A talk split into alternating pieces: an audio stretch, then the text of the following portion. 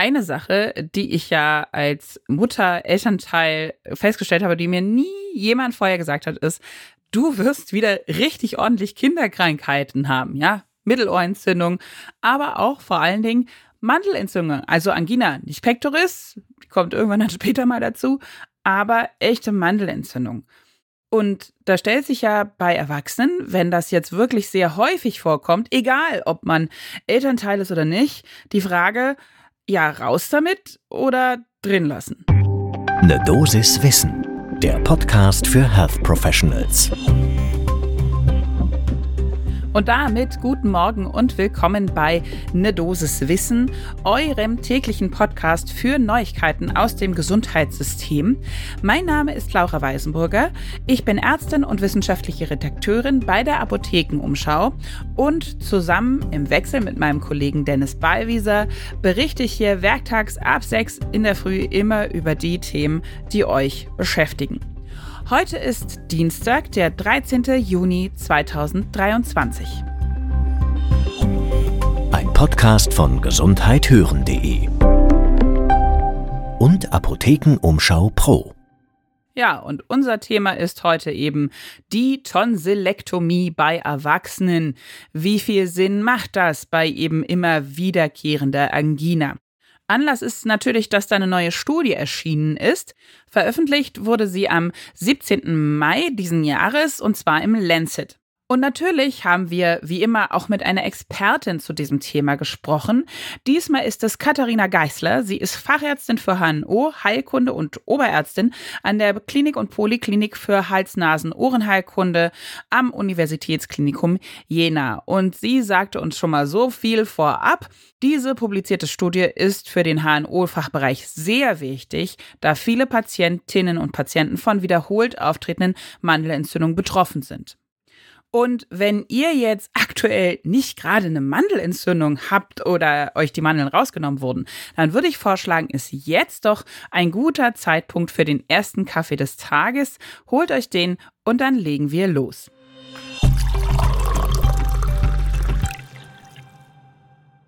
Wie immer starten wir mit so ein paar kleinen Fakten zur Einordnung des Themas.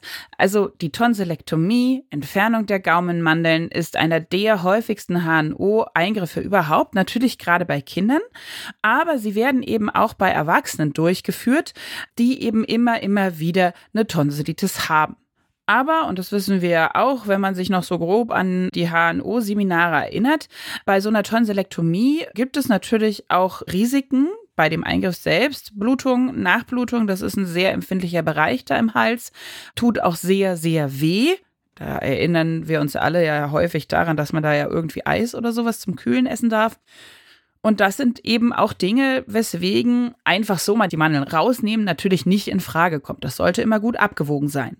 Und natürlich braucht es da auch Daten, evidenzbasierte, auf die sich solche Entscheidungen stützen sollten.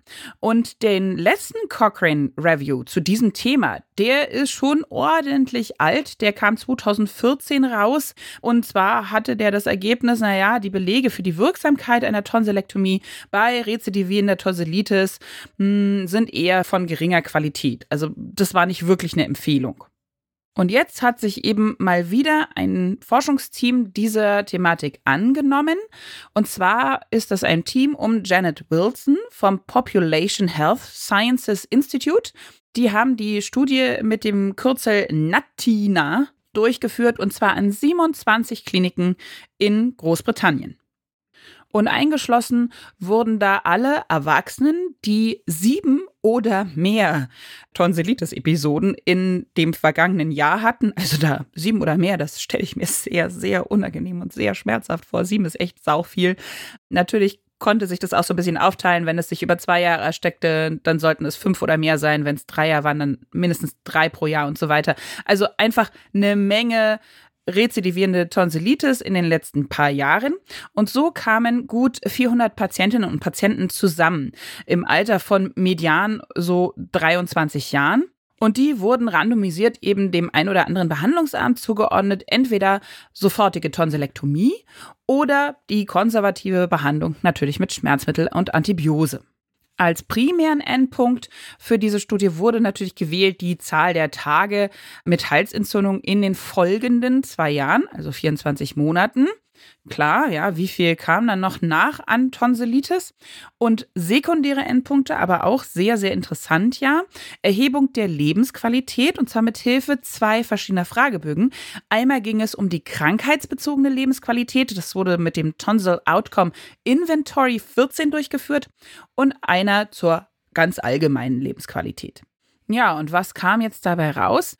Der Eingriff machte das, was es sollte. Er senkte die Zahl der Tage mit Halsentzündung um fast die Hälfte. Das war also okay soweit. Aber die krankheitsbezogene Lebensqualität verbesserte sich während der kommenden 24 Monate nach der OP in beiden Behandlungsgruppen. Das ist ja auch schon mal nicht schlecht, aber deutlich ausgeprägter und früher in der Gruppe mit Tonsilektomie. Und die allgemeine Lebensqualität war auch in dieser Gruppe deutlich höher. Dann hat das Team auch noch versucht, die Kosteneffektivität so ein bisschen zu errechnen. Da muss man jetzt sagen, die haben ein Jahr mit guter Lebensqualität, das sogenannte QALY, also Quality of Life Year, eins dieser qualitativ guten Jahre einem Wert von 5000 Pfund zugeordnet. Ja, wir sind ja in Großbritannien. Und wenn man das so rechnet, dann war auch der Eingriff kosteneffektiver, als keinen Eingriff durchzuführen. Und jetzt das Aber. Natürlich gab es bei den Operationen auch Nebenwirkungen. Tatsächlich traten bei jeder fünften Person nach der OP schwerwiegende unerwünschte Ereignisse auf, wie zum Beispiel Blutungen. Und ein Fünftel der Behandelten wurde ein zweites Mal im Krankenhaus nachbehandelt, eben auch zum Beispiel wegen Nachblutung. Das heißt, also da musste man nochmal reinkommen. Das ist ja auch immer nicht so gut. Wir haben uns natürlich auch mal umgeschaut, ob es da schon andere Studien in die Richtung gab. Tatsächlich haben wir eine deutsche deskriptive Studie gefunden, die die Tonsilektomie auch untersucht hat. Und da stellte sich ebenfalls raus, über die Jahre nahm quasi die Lebensqualität stabil deutlich zu. Und die medizinischen Ressourcen, das heißt also Praxen, Notfallambulanzen und so weiter, wurden deutlich weniger genutzt. Das ist ja auch irgendwo kosteneffektiv. Und wie schätzt jetzt unsere Expertin das ein, Katharina Geisler? Sie sagte, die Ergebnisse kann man als sehr aussagekräftig betrachten, eben weil es eine relativ große randomisierte klinische Studie ist. Und in dem Rahmen erwähnte sie auch gleich, dass in Deutschland zurzeit an 25 unterschiedlichen Zentren geprüft wird, beziehungsweise auch eine randomisierte Studie durchgeführt wird. Und zwar wird da die Tonsillotomie, also nur die Teilentfernung der Gaumenmandeln, mit der Tonsilektomie bei Erwachsenen verglichen und ob es da Vor- und Nachteile gibt. Darüber berichten wir eventuell nochmal ein anderes Mal.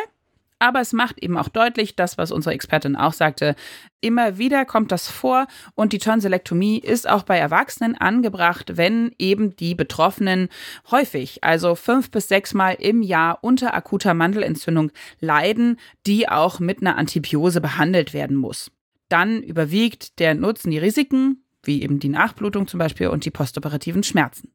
Da lässt sich also für diese Dosis zusammenfassen, die Tonsilektomie bei rezidivierenden Mandelentzündungen, also mehr als fünfmal pro Jahr, bei Erwachsenen ist effektiv und auch kosteneffektiv, aber man muss eben auch immer die Risiken besprechen und im Hinterkopf haben.